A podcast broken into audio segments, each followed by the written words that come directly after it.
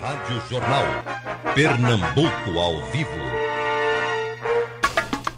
Começa o debate do deputado Carlos Veras, foi presidente da CUT, deputado federal, o advogado trabalhista Marcos Alencar, colaborador aqui do nosso programa de todos os dias, e o desembargador, também já se tornando um colaborador da gente, Fábio Farias. Vamos conversar sobre sindicatos. A manchete é assim, ó. Sindicatos perdem 3 milhões e 800 mil associados. Isso foi um levantamento feito pelo IBGE. Vale repetir, 3 milhões e 800 mil associados os sindicatos perderam. Fazer o que para recuperar? A necessidade de recuperar? Como é que os sindicatos estão vivendo? Vamos, com, vamos começar com, com a autoridade maior. Vamos começar com o doutor Fábio Farias, desembargador do Tribunal Regional do Trabalho. Oi, doutor Fábio. Bom dia, Geraldo. Deixei aqui com o deputado Carlos Veras para ele falar dos sindicatos. Atenção, deputado. Bom dia, bom dia, Geraldo Freire. Bom dia, Fábio Farias, um amigo de longas datas. Cumprimentar o advogado Marcos Alencar. Cumprimentar de forma muito especial todos os ouvintes, Geraldo. Uma satisfação participar desse debate com vocês. Essa, essa fuga do associado, eh, o IBGE conclui que 3 milhões e 800 mil se afastaram do sindicato. O que foi que aconteceu? Geraldo, primeiro a gente precisa analisar bem todo esse contexto. Né? É, o mundo passa por dificuldades, então não tem sido diferente nas organizações é, sindicais. Ah, essa, esse número alto, inclusive, de trabalhadores e trabalhadoras que deixaram de ser ah, associados e associadas a, aos sindicatos, eles estão ligados a tudo que os trabalhadores e as trabalhadoras que o movimento sindical vem enfrentando desde 2016. É bom lembrar que nós vivemos um período é, de muitas conquistas da classe trabalhadora, da valorização, por exemplo, do salário mínimo com a marcha das centrais, foi uma conquista do movimento sindical, com o emprego em alta, e de 2016 para cá a gente passou a viver um processo de desmontes dos direitos da classe trabalhadora. A reforma trabalhista, é, por exemplo, que precarizou as relações é, de trabalho, que permite a, a, prevalência do negociado sobre o, legislado, é, que limita o número de ações é, na justiça contra os empregadores que flexibiliza né, as relações de trabalho, tem o trabalho intermitente, né? Então, a própria reforma trabalhista, ela impacta na vida dos trabalhadores e trabalhadoras. Ela foi vendida como se fosse gerar eh, novos empregos e não gerou. A gente só percebeu que teve mais empregos no país. Há um desmonte na justiça do, do trabalho, uh, por exemplo, uh, um ataque com fim, agora inclusive, do Ministério é, do trabalho. Então, tudo isso são fatores. Veio a PEC do teto dos gastos, com congelamento de salário dos, dos servidores públicos, é, com um, um, um, processo de é, proibição e de dificuldade na realização de concursos públicos. Então, no serviço público também tem essa dificuldade, porque se não tem é, concurso público, não tem novos trabalhadores e trabalhadoras no serviço público. Vem a reforma da Previdência, muitos trabalhadores na área do serviço público saíram, se aposentaram com medo é, de serem pegos pela a, a reforma da, da Previdência e, e não houve novos concursos para repor, inclusive, o quadro desses, desses trabalhadores. Então, um processo é, é, de diminuição do, do quadro funcional, tanto na iniciativa privada, uma crise forte e aumentando o desemprego, inclusive com incentivo ao trabalho informal, que isso dificulta, inclusive, a própria vida do, do trabalhador e da trabalhadora, que trabalha muitas vezes de forma informal sem direito algum. Está aí os trabalhadores em, em, em aplicativo, que é uma demonstração forte disso. Né? Então, os trabalhadores e trabalhadoras como um todo é, sofreram e, e vêm sofrendo né, através de todas essas ações. Você pega agora as medidas provisórias, é, é, é um ataque brutal a, aos direitos da classe, da classe trabalhadora. Porque o, o sindicato, Geraldo, não é, não é o CNPJ, não é o prédio, simplesmente. Os sindicatos são os trabalhadores e trabalhadoras. Então, os trabalhadores em crise, os trabalhadores perdendo seus postos de, de trabalho, ah, diminuindo a, a, a sua renda com o congelamento dos seus salários, isso também atinge diretamente a, a organização sindical. Essa onda de tentar pregar na cabeça do trabalhador e trabalhadora que tudo ele pode resolver sozinho, que tudo é no individualismo, isso também gera muitas, muitas dificuldades, Geraldo, para as entidades sindicais. Pronto, então vamos seguindo o giro, vamos retomar com o doutor Fábio Farias. Eu diria, doutor Fábio, para lhe provocar um pouco nessa, nessa abertura, que eu noto assim a distância que o espírito associativo do, do brasileiro deu uma recuada de um modo geral. A gente observa nos sindicatos, porque nós estamos debatendo sindicato. Mas se a gente for para clube de futebol, associações, de alguma forma houve um certo desânimo no, no espírito associativo. Também acho que, como em tudo isso se paga alguma coisa, talvez também para economizar, não sei, mas é por aí que eu, eu entendo que as coisas estão acontecendo. Mas vem agora o desembargador uh, Fábio Farias. Muito, muito interessante, né? Essa, esse aspecto é, bastante cultural da sociedade e de deslegitimação de instituições. Né? E a gente, o mundo do trabalho, ele é marcado por um, por um conflito muito básico, né? que é entre o capital e o trabalho. Você usou o time de futebol, né? Nos estádios a gente tem um conflito entre duas torcidas. E o movimento geral, né, o movimento é fazer um pouco de você deslegitimar o outro. E o capital realmente ele tem um processo de deslegitimação do trabalho muito forte, né? Quando a sua equipe me convidou para falar um pouco, eu comecei a me lembrar de algumas coisas, né? Vamos pegar no cinema. Eu não sou tão velho assim, mas eu me lembro muito bem assim que alguns momentos da história do cinema mundial, eles eram marcados por uma valorização do trabalho. Eu me lembrei aqui de três filmes, né? Tempos Modernos, do inesquecível Charlie Chaplin, A Classe Operária Vai ao Paraíso, um filme italiano né, muito interessante, e um clássico do cinema nacional, Eles Não Usam Black Tie, né, que eram, eram são expressões culturais que valorizavam o mundo do trabalho e que a gente não percebe, né? A gente não percebe mais. E você tem uma certa razão, acho que você tem uma razão assim quando você diz, né, esse espírito associativo. Mas eu acho que de uma certa forma o próprio movimento sindical ele tem que procurar, né, ele tem que buscar quais são, em que ele contribuiu para com isso daí né, para com essa deslegitimação. Né?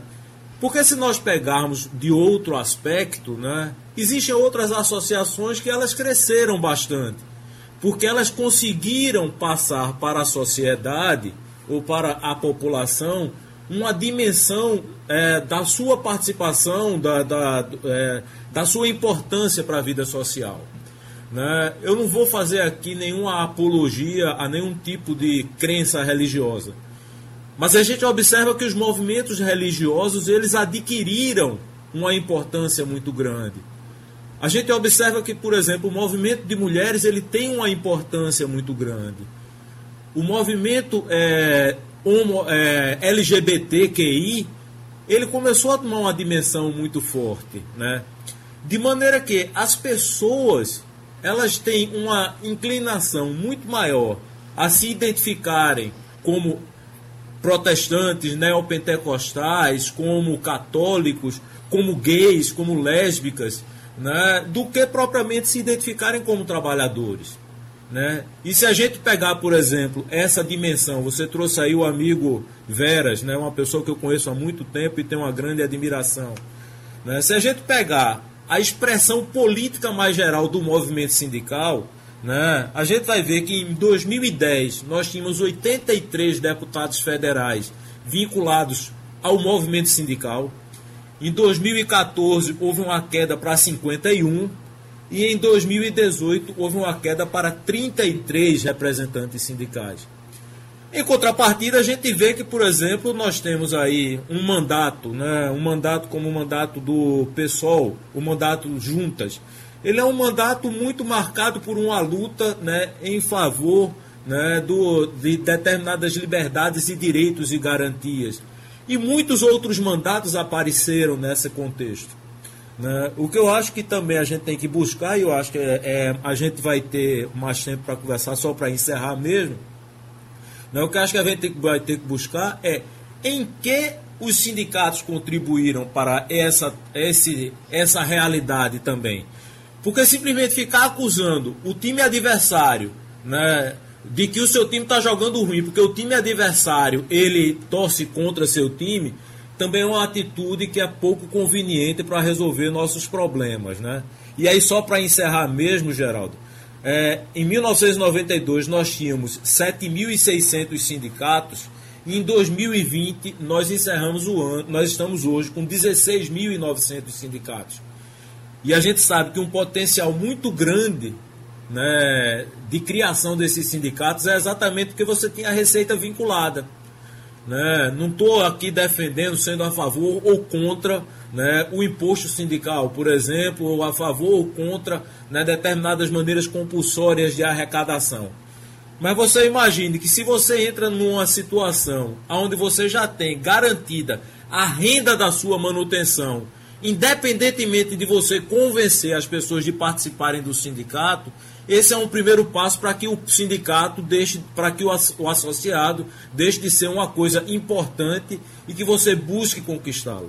Então eu vou encerrar aqui, que é para gente, eu também não me prolongar tanto e continuar o debate. Agora, eh, doutor Fábio, com relação, eu acho que eu já falei com o senhor sobre isso.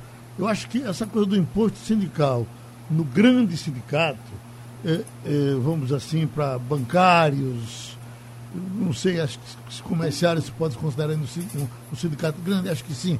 Mas os, os, sindicatos de categorias menores, eles, sem o imposto sindical, a vida ficou muito difícil para eles.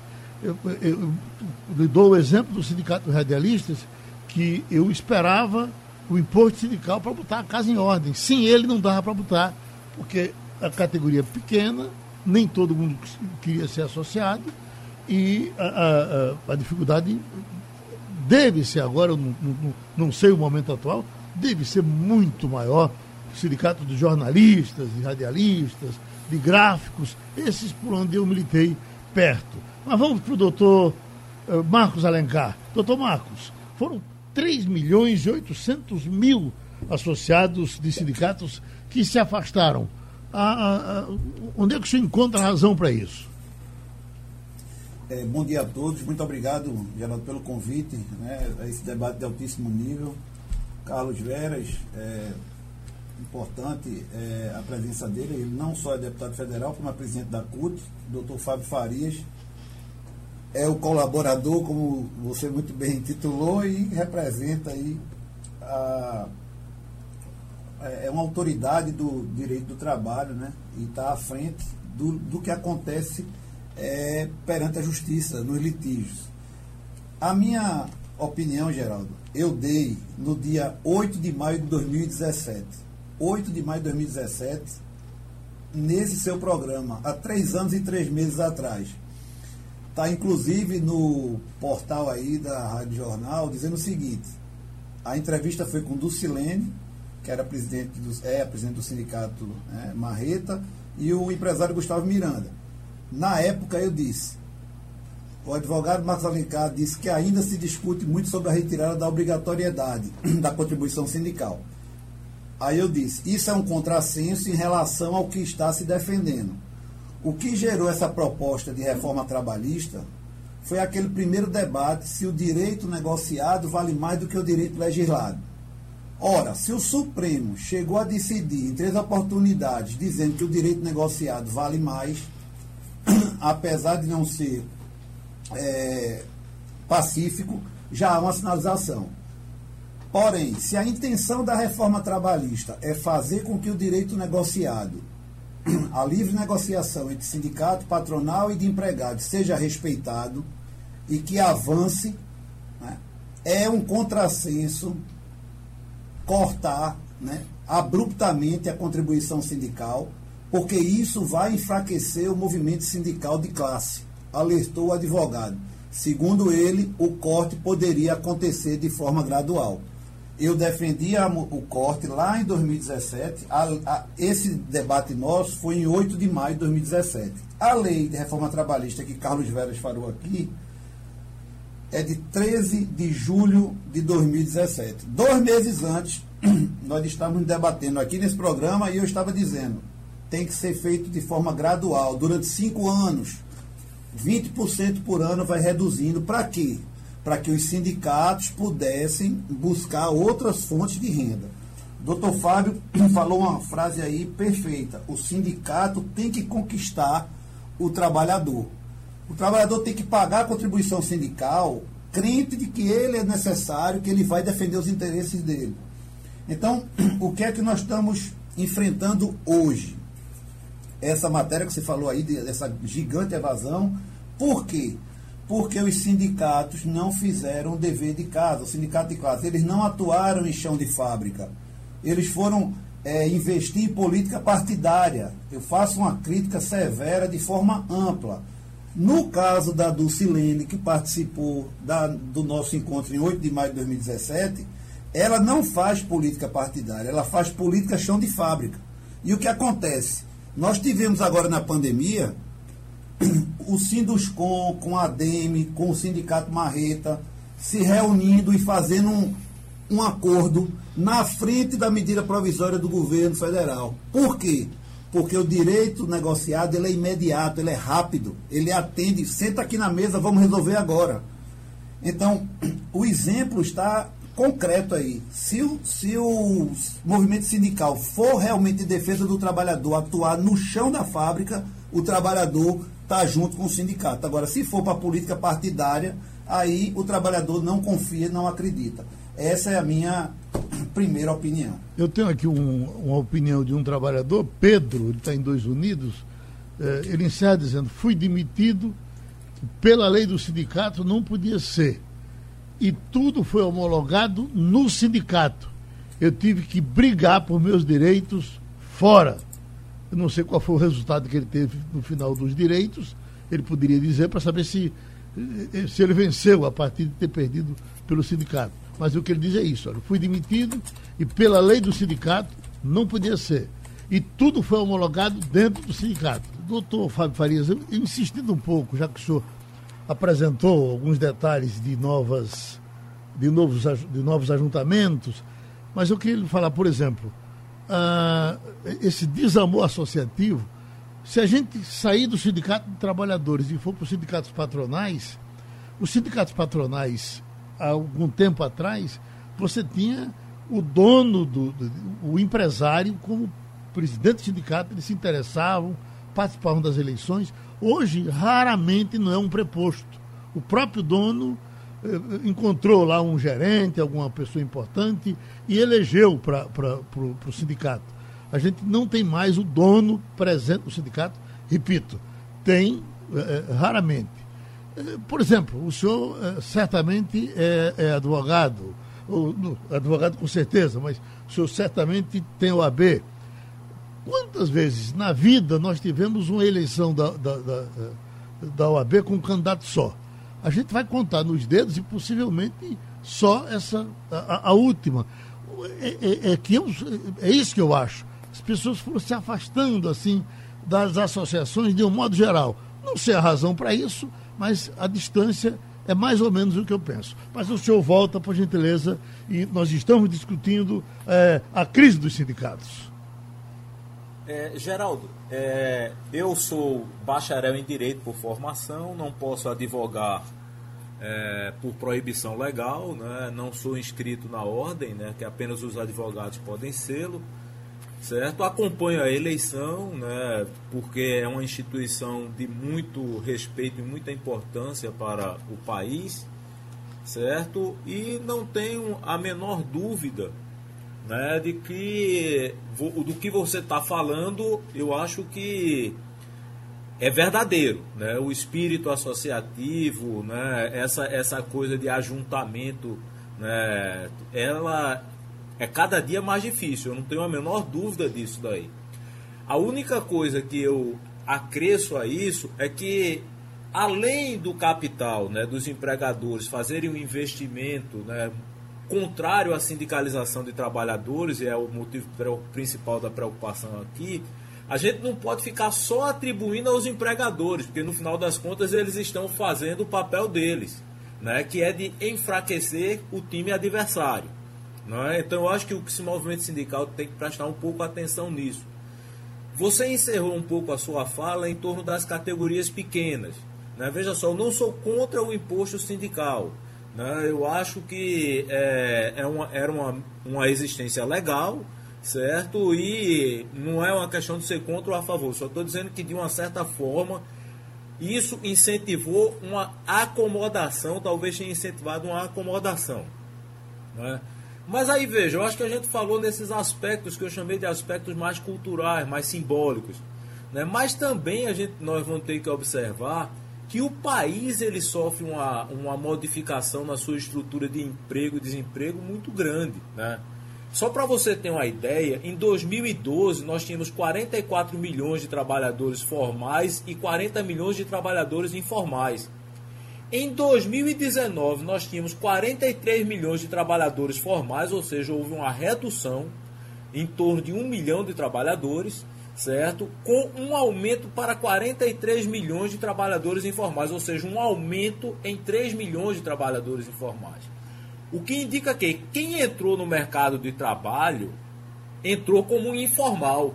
E o trabalhador informal ele não se sindicaliza, até porque na maior parte das vezes nem sindicato ele tem para isso daí, né? Só para você ter uma ideia, em 2019 nós tínhamos 28 milhões de trabalhadores em condição de subutilizado. O que é o subutilizado? É a pessoa que está desempregada, é a pessoa que trabalha apenas uma hora por dia, a pessoa que trabalha em tempo parcial, né? que esses são pouco empregados. Né? Mas aí só para a gente concluir, né? você fala assim, os pequenos empreendimentos. Né? E é por isso que eu acho que o sindicato tem que refletir. Porque na verdade, na verdade, os pequenos empreendimentos, eles são os que empregam menos. Né? Se você pegar aqui no estado de Pernambuco, no emprego industrial, a gente tem 12.700 indústrias. Né? É, é, nós temos, das 12.700, 71% das microempresas no estado de Pernambuco, elas geram apenas 10% dos empregos enquanto a 1,2%, que são as grandes empresas, geram 46% do emprego industrial, certo? Isso daí eu acho que o movimento sindical tem que ver. Obviamente, por quê? Porque tem que mudar a estratégia. Né? Eu estava observando aqui uma matéria da ADDPR desse ano. Veja onde é que são os investimentos industriais, que existe planejamento. Um é Itapissuma, o outro é no Cabo de Santo Agostinho, um é aqui mais próximo do aeroporto de Guararapes, um é em Carpina, um é em Vitória de Santo Antão, outros dois, um em Arco Verde, um em Santa Cruz e um terceiro em Bezerros. E por último, em Limoeiro. É isso que a gente tem de previsão de emprego industrial no estado de Pernambuco, né, com mais de uma centena de empregos sendo gerados. Então o que é que a gente tem? A gente tem um distanciamento muito grande.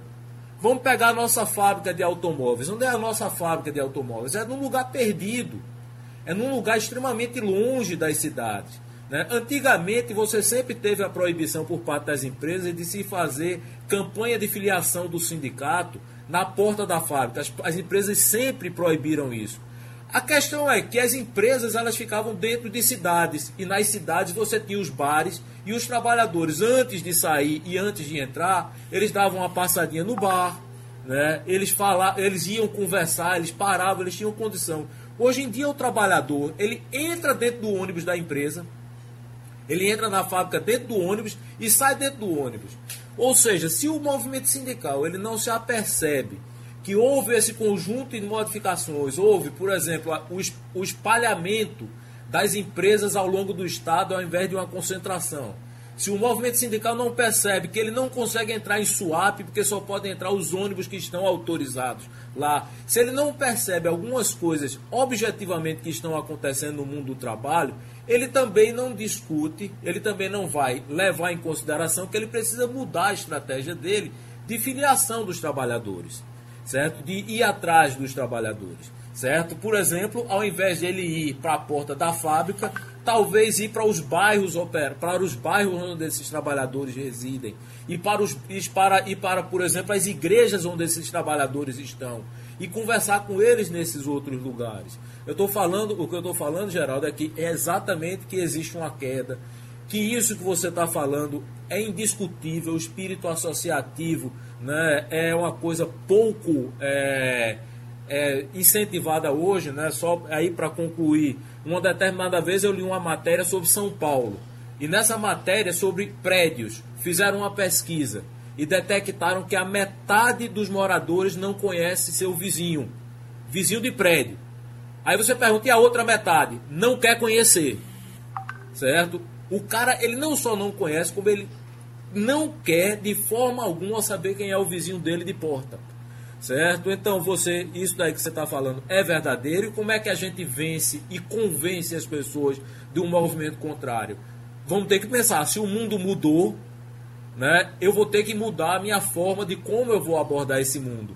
Porque senão eu vou estar tá eu vou estar. Tá, é, agora mesmo, né? Para mim é extremamente desconfortável ficar em silêncio durante o comercial. Por quê? Porque quando eu estava aí com você, durante o comercial, a gente conversava, a gente soltava uma piada, eu falava com meu amigo Marco Prota, né, que é um advogado porque tenho muito carinho, né? Podia cumprimentar o Veras, que é uma pessoa que eu tenho visto muito pouco, né? Então a gente tinha uma outra, uma outra forma de se relacionar.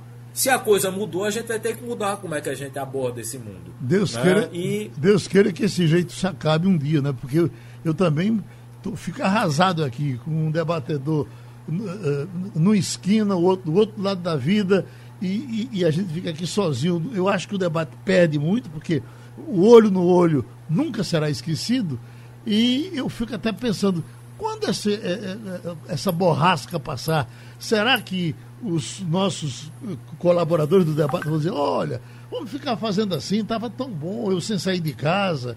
Para mim é horrível isso, mas espero que a gente volte ao nosso normal antigo. Não, e eu insisto, assim, só para concluir, que assim que você puder receber né, seus colaboradores, e eu prometo que eu não vou entrar com ação trabalhista contra a empresa, certo? Assim que você puder receber, me avise imediatamente que eu tenho que passar aí, nem que seja para lhe fazer uma visita. Muito obrigado. Agora o doutor Fábio Farias falou, e vamos trazer o deputado Carlos Veras, e eu queria chamar a atenção, deputado Carlos Veras, para a importância do que o doutor Fábio está insistindo desde o primeiro momento. Se, se se cria dificuldade ao trabalhador para ele se associar, é mais uma razão que ele tem para se associar. É mais uma razão que ele tem para ir ao sindicato dele. Se ele chega no sindicato e, e se desagrada com o sindicato por alguma razão, é mais uma razão para ele ir para tirar quem está lá e botar quem ele queira. Eu estou lendo aqui de José tá de Gamileira dizendo: ah, bom demais o debate, eu fui até cortador de cana, mas depois os vagabundos tomaram conta do sindicato. Esse aqui de Marcos Freire. A minha mãe trabalhou quase 30 anos no Tribunal do Trabalho, do Cais do Apolo, como concursada, foi chefe de gabinete de juiz classista e com o fim do juiz classista veio a derrocada dos sindicatos. Essa é a opinião de André. Marconi vem do Recife e diz: a reforma teve como um dos objetivos submeter os sindicatos aos interesses patronais. Não sou mais bancário, mas vejo muitos colegas bancários irritados com a atuação do sindicato. Eu volto para o deputado Carlos Veras. Geraldo, é, primeiro o, Fábio ele traz contribuições importantes. Eu acho que é, a gente também insiste nessa, nessa tese. Né? O movimento sindical precisa entender o novo mundo do trabalho, as mudanças que tiveram. Ah, eu, quando estava na, na presidência da, da CUT, né, dois anos atrás, já não era a, a mesma coisa que, que antes. Né? E, e, que agora já mudou muito de dois anos para cá. Para dialogar com os trabalhadores é, na fábrica, muitas vezes quando a gente chegava no refeitório ou, ou, na porta da fábrica, estava ah, muitos desses trabalhadores com fone de ouvido. Então você tinha que conversar bem até para eles pararem de escutar, porque senão eles estavam ali, mas estavam escutando outra, outra coisa. Então a gente precisa, precisa é, melhorar a nossa forma de dialogar com, com os trabalhadores e trabalhadoras. É, eu não tenho dúvida que a presença na, na base ela é fundamental e ela precisa ser intensificada. Quando o doutor Fábio traz que a gente precisa dialogar, é, onde também o, o, trabalhador e a trabalhadora reside, onde ele é, passa seu fim de semana, eu acho que a gente tem que dialogar com os trabalhadores em todos os lugares. É no campo de, de futebol, é na igreja, é, é, é no barzinho, é em todos os espaços. Tem que dialogar, é na comunidade. Tem que passar a viver um, um pouco a vida deles, sentir esse sentimento. A gente precisa discutir no movimento sindical a questão da moradia, a questão da cultura. É, independente de você ser o sindicato da base da saúde ou, ou, ou, não, mas discutir a questão da saúde, discutir a questão uh, da educação. Você tem que discutir o todo uh, com os trabalhadores e, e, e, trabalhadoras. Bom lembrar que essa, essa dificuldade que, que uh, os trabalhadores, que os sindicatos passam, né, é, não é só colocando a culpa no, no patrão, porque ele exerce o papel dele Quanto menos os trabalhadores organizados, melhor. Melhor para os prefeitos, melhor para os governadores, melhor para o presidente, melhor para as empresas. O deputado, Quanto sem, mais deputado, fragmentado sem, o deputado, sem esquecer, sem esquecer, deputado, que também houve um esvaziamento nos sindicatos patronais. Sim, sim. Uhum. Sim, mas é, é, diferente, né? Mas são donos, né? Ah, agora, os trabalhadores e, trabalhadoras eles precisam entender cada vez mais que a, é a união deles, através da entidade de classe, que conquistou todos os seus direitos. Eu não conheço um direito que não tenha sido conquistado fruto da luta é, do movimento sindical dos trabalhadores organizados. Você pegar os trabalhadores do campo, foi através dos gritos da, da terra que a gente conseguiu a Previdência Rural, conseguiu inclusive a, a, as delegacias é, é, contra a violência das mulheres na, na marcha das, das margaridas, ah, o, Sistema Único de, de Saúde, o Fundeb agora se tornar permanente na Constituição Federal, fruto de uma luta dos educadores e educadoras, dos trabalhadores em, em educação, a negociação coletiva que está sobre ataque. Por exemplo, os bancários acabaram de fechar uma negociação coletiva é, com reajuste salarial mantendo pontos importantes da sua convenção, porque a convenção está tentando ser rasgada em diversas, em diversas categorias. Os petroleiros conseguiram é, é, manter seus postos de, de, trabalho, conseguiram uma boa negociação para o tempo que estamos, estamos vivendo. Né? A valorização do salário mínimo, como eu, como eu falei no início, é fruto da marcha das centrais sindicais que hoje a, a, a gente está submetido a uma valorização do salário mínimo que que mal chega a, a inflação. Ah, os assalariados rurais, que eu vi que teve um companheiro aí que é da base dos assalariados rurais, nós conseguimos algo que para muitos pode não, não ter muita importância, mas para o assalariado rural tem muito, que é a alimentação no local de trabalho, que é um transporte seguro para esse trabalhador e a trabalhadora não ser acidentado, no, no, no, morrer no, no, seu trajeto para o trabalho. Então, é, é, esse é um debate que, que tem que ser feito com os trabalhadores para evoluir na sua consciência de classe, de entender a importância é, é, do, do sindicato na, na, na, vida dele. Né? Ah, porque está tendo, como falaram do imposto sindical, não foi só um imposto sindical que a, a impactou na vida econômica é, do movimento sindical, que isso dificulta para eles se mobilizarem e realizarem grandes atividades, grandes atos mas o desconto em folha foi atacado, proibindo pelo governo que tivesse. Tem prefeitos que, que pega o desconto do trabalhador, da trabalhadora, do servidor público no município, que não repassa para o sindicato. Fica ali segurando, segurando, para o sindicato não ter condições de fazer a luta. É, o doutor Marcos Alencar trouxe uma questão é, que eu é, é, acho que é o contrário, doutor Marcos, não é, é simplesmente fazer a política partidária o movimento sindical ele tem que discutir a política como um todo, a luta de classe, a, a, as políticas públicas, Porque quem vota ah, os projetos de lei, quem aprova as leis favoráveis ou não aos trabalhadores e às trabalhadoras, é o parlamento. Por que passou reforma da Previdência, reforma trabalhista, que favorece mais os patrões do que os trabalhadores? Porque esse Congresso, a grande maioria, é de representantes do banqueiro, do empresariado, das multinacionais, do grande capital, não dos trabalhadores. E nós somos mais de 70% da mão de obra. Então nós temos que participar cada vez mais da política para poder ocupar esses espaços que aprovam as leis porque senão nós nunca vamos ter uma lei que seja favorável aos trabalhadores e às trabalhadoras. Então tem que ser o contrário, eu acho que a gente tem que incentivar cada vez mais os trabalhadores e trabalhadoras a participar ativamente da política para ter os seus legítimos representantes no parlamento para poder, de fato, aprovar leis que beneficiem o conjunto da classe trabalhadora, não só apenas, eh, toda vez, majoritariamente, aos patrões. Quando chega um projeto aqui que é para favorecer banqueiro, ele é aprovado do dia para a noite. Agora, quando é para os trabalhadores, aí a gente fica se matando o tempo todo. Haja visto, inclusive, os trabalhadores na área da saúde que estão agora, em plena pandemia, colocando as suas vidas em risco, porque estão na linha de frente. E o que é que eles receberam? Um congelamento dos seus salários até dezembro de 2021. Esse é o reconhecimento. Caminhado pelo governo federal e aprovado pelo próprio parlamento. Então, não tem, não tem condições dos trabalhadores e trabalhadoras não se engajar e participar ativamente da política. Deixa eu passar aqui alguns depoimentos que estão chegando para pedir o intervalo comercial e retomar com o doutor Marcos Alencar, porque o nosso horário desse bloco estourou. Uh, Alex diz: a debandada de associados também se deve ao discreto dos sindicatos. Aqui em Recife é um sindicato dos prestadores de serviço de asseio há uma contribuição patronal obrigatória de R$ reais e vai em frente fazendo a reclamação. Walter diz: os pastores não vão deixar os trabalhadores deixar a igreja para ir para o sindicato. Os pastores fazem questão de prender os trabalhadores dentro da igreja. Já vem Carlos, que está em uh, Massachusetts. Ele diz: contribui muitos anos com o sindicato quando estive no Brasil e nunca obtive absolutamente nenhum benefício. Ô, oh, Carlos, por gentileza, diz como é que está a situação dos sindicatos americanos aí e tal, já que você deixou o Brasil eh, reclamando do sindicato daqui, pelo que entendo, está sem, sem reclamar dos sindicatos daí dos Estados Unidos.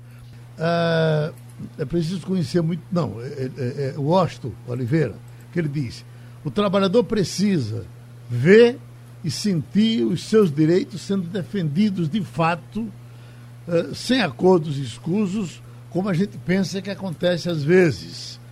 Uh, o sindicato tem sim que uh, se organizar para lutar pelos seus trabalhadores, pelos seus associados. Eu não posso deixar, doutor Marcos, de pedir para o senhor destacar nesse final uma coisa que o senhor vem chamando a atenção há muito tempo, que principalmente agora depois dessa reforma sindical, é preciso que o trabalhador se organize no sindicato dele, porque senão, se ele já perdeu muito, vai perder muito mais ainda. Não é isso que o senhor diz?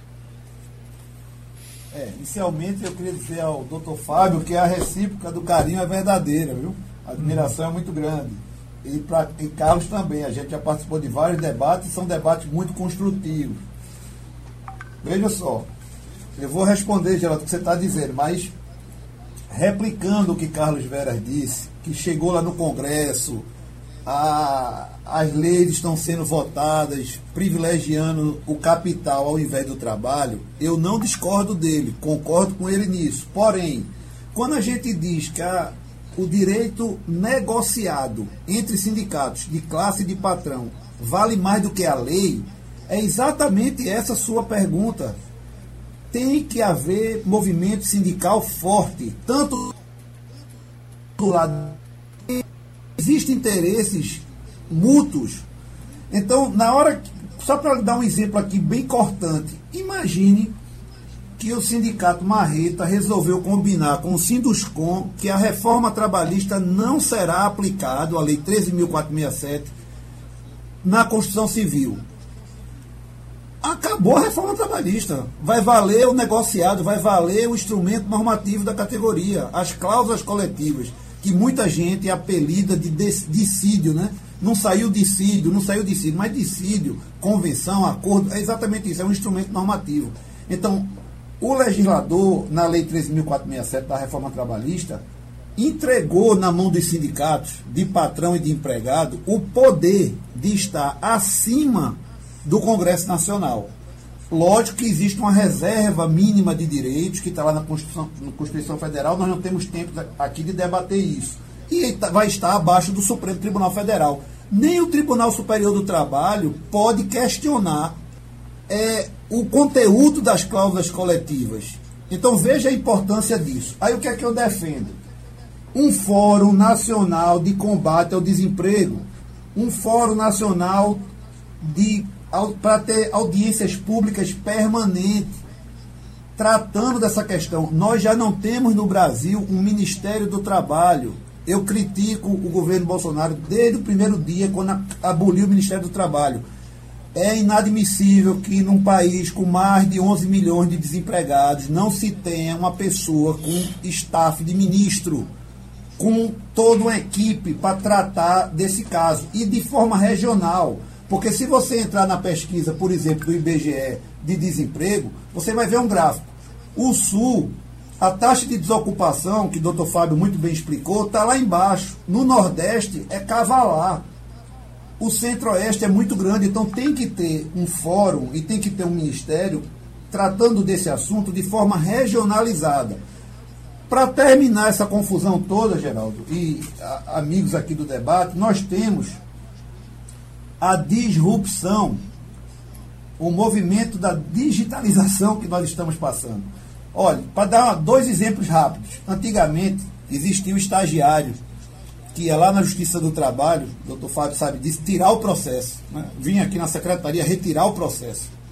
Essa atividade acabou, o processo é eletrônico. Não existe mais essa atividade.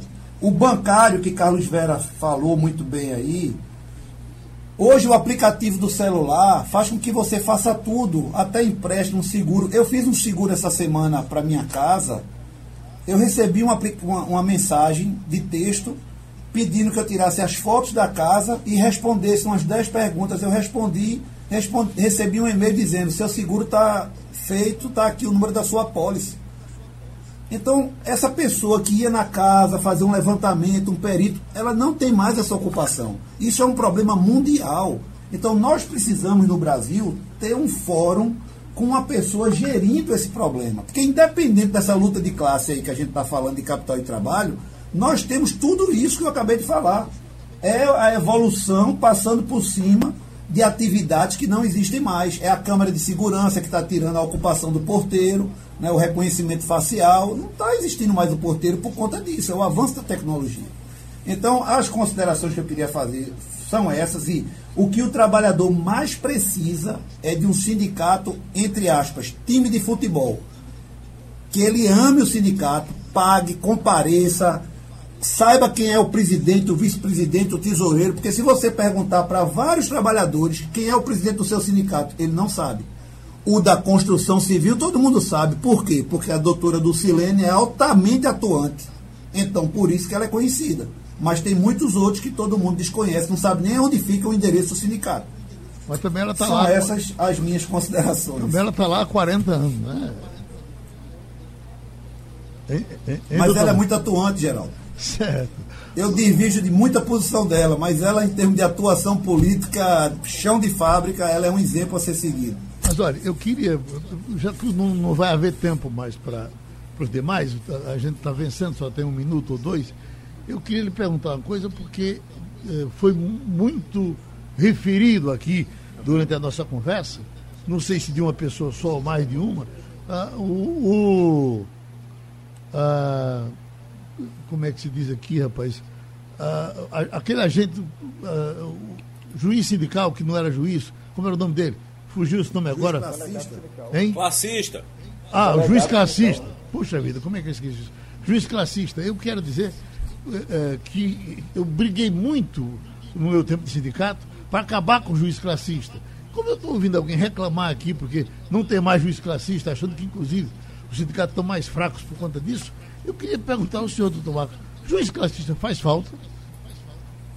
Eu concordo plenamente com ele. Fui contra o fim do juiz classista e eu sempre ressalvei o seguinte: quem quer acabar com o juiz classista quer acabar com a fonte de custeio, porque não aceitava o Estado bancando essa conta. Porém, as categorias profissional, que é os trabalhadores, e patronal, é que tinham que bancar.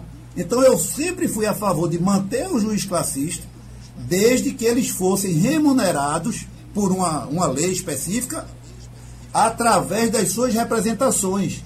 Porque a representação já está tendo o direito de colocar uma pessoa no âmbito da justiça. Então cabe a esse sindicato, essa federação, essa confederação pagar essa conta. Agora, Isso senhor, aí era que era o grande engasgo. O senhor concorda... Mas os classistas eram essenciais e traziam é, a dor não só do empresariado, como do trabalhador, para a mesa é, de julgamento para, os, para o tribunal. Isso era essencial e, e, nunca a atividade foi descartada. O ruim era a conta que o Estado pagava. E a, e a, a regra daquele tempo, a forma como ele era colocado, a, o objetivo de entrar ali para se aposentar depois de dois mandatos. Você se lembra, Geraldo, de Gentil Mendonça fazendo as grandes mediações lá no Ministério do Trabalho e era com muita colaboração dos classistas também. Uhum.